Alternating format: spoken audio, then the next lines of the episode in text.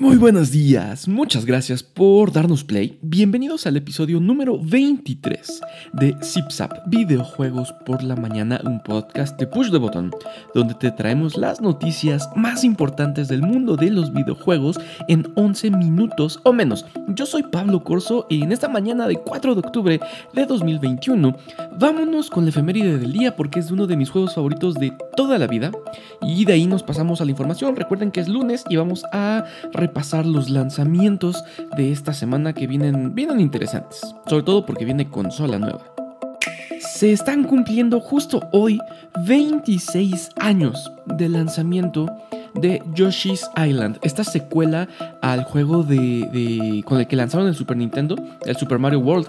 Muchas personas no lo vieron como tal, lo veían como una, una secuela inferior a la primera parte, a la parte original. En lo personal me gusta más Yoshi's Island que el Super Mario World, no porque el Super Mario World sea malo, simplemente era mucho más como, como lo que a mí me gustaba en esos momentos, lo jugué por horas y horas y horas y horas. Uno de mis juegos favoritos de toda la vida, me han dado muchas ganas de retomarlo, por supuesto de maneras completamente legales. ¿ah?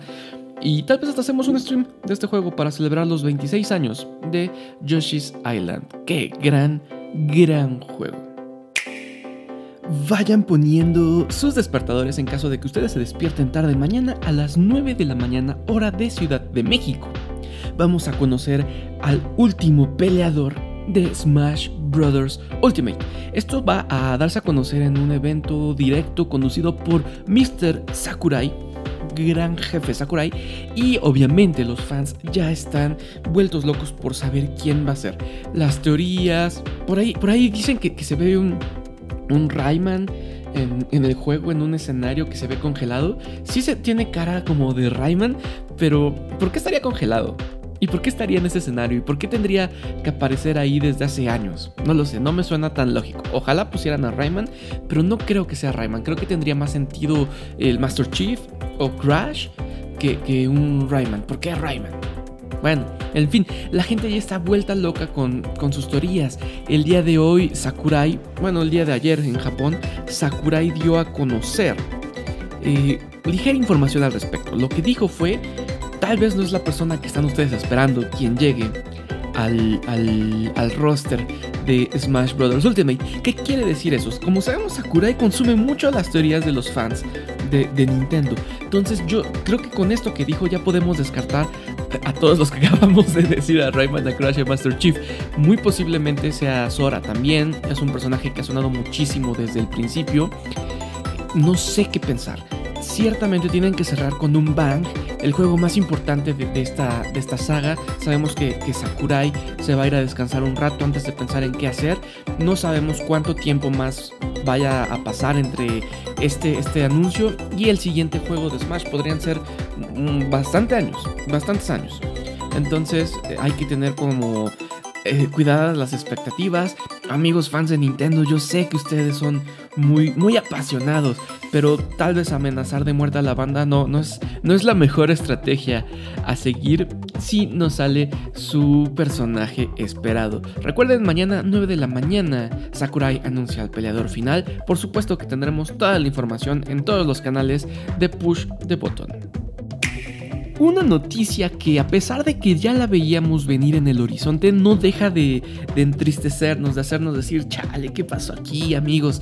Eh, todo el mundo está, está muy consciente de la escasez de consolas de nueva generación. Y no tanto de nueva generación, ¿eh?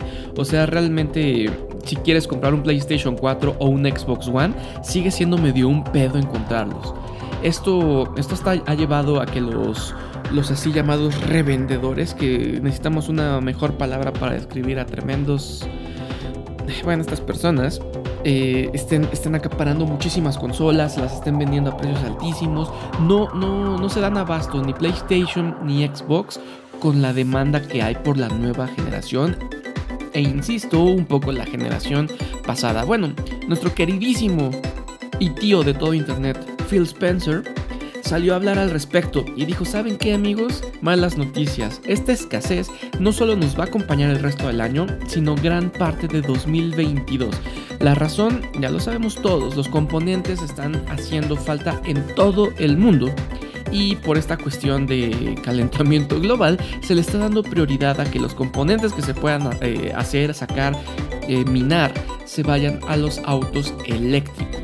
Entiendo, entiendo que tal vez en este momento los videojuegos no son como prioridad cuando estamos tratando de salvar el mundo.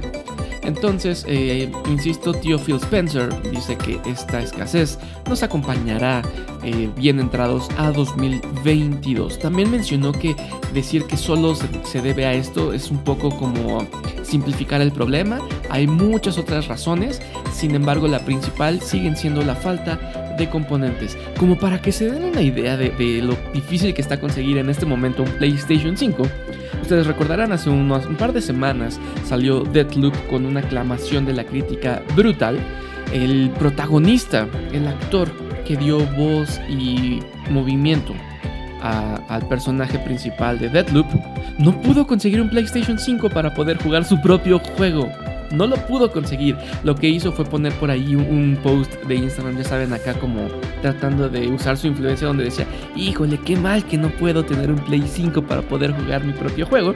Y fue así como Bethesda utilizó todo su poder para conseguirle un PlayStation 5 a su muchacho y pudiera por fin jugar el juego que él protagonizó. Así de difícil está la situación. El viernes platicaba brevemente sobre el lanzamiento muy desastroso del eFootball de Konami, esta entrega que pretende ser una evolución de lo que era el Pro Evolution Soccer, ahora free to play. Seguramente ya lo vieron, lleno de memes, de todas las caras horribles que ponen los jugadores, de todos los bugs, de todo lo mal que está este juego. Bueno, Konami salió con un comunicado a decir, ¿saben qué amigos? Creo que sí, sí nos pasamos de lanza, vamos a estar trabajando fuertemente en arreglar los problemas y pedimos disculpas.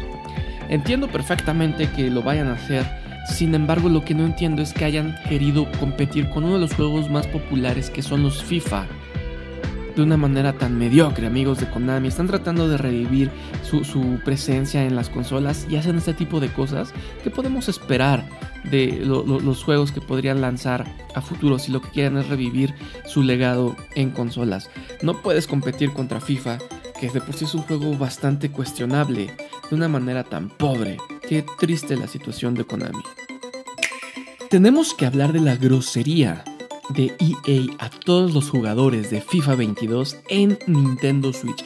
Sabemos que los FIFA no son juegos que innoven año tras año, todos lo sabemos. Por más que EA quiera buscar palabras para marketear mejor su juego, sabemos que es el mismo juego que vimos el año pasado y antepasado. Solo actualizan los rosters, tal vez los escudos de los juegos y le pongan una interfaz con colores diferentes. Lo que más esperamos de ese juego año con año es ver quién va a aparecer en la portada. Creo que eso dice mucho de lo que hace EA con con, esta franquicia. Sin embargo, donde de plano fueron y les dijeron, púdranse, fue en Nintendo Switch. Para, para, esta versión FIFA 22, en, específicamente la consola de Nintendo, se puede leer, en FIFA 22 vas a poder disfrutar la misma experiencia de FIFA 21, no existen cambios significativos en absolutamente nada. Y tú dices, ok, la honestidad, pues cuando menos son honestos. Sin embargo, si revisas FIFA 21, vas a leer, en FIFA 21 vas a poder disfrutar la misma experiencia que en FIFA 20. No existen mayores cambios en gameplay o gráficas.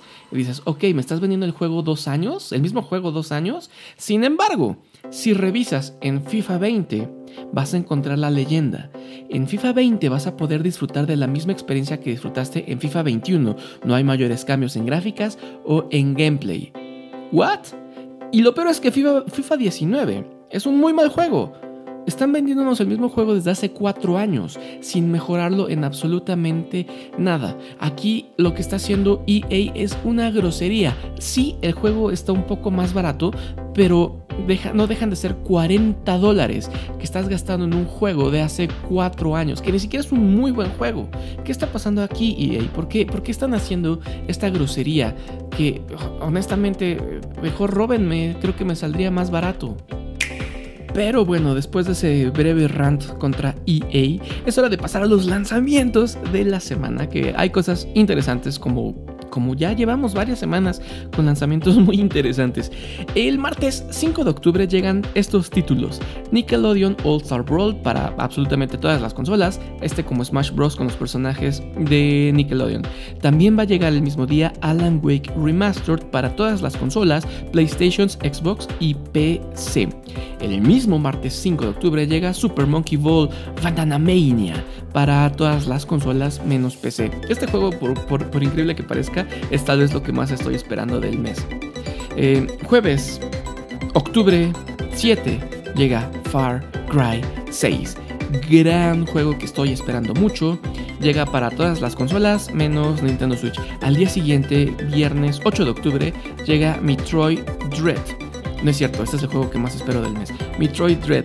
También va a llegar para muchas partes del mundo, México no incluido, la nueva consola Switch OLED, del que ya hemos hablado en muchas ocasiones donde decimos que se nos hace sumamente innecesaria, pero si no tienen un Nintendo Switch y están buscando uno, tal vez sea la mejor opción. Insisto, no llega a México.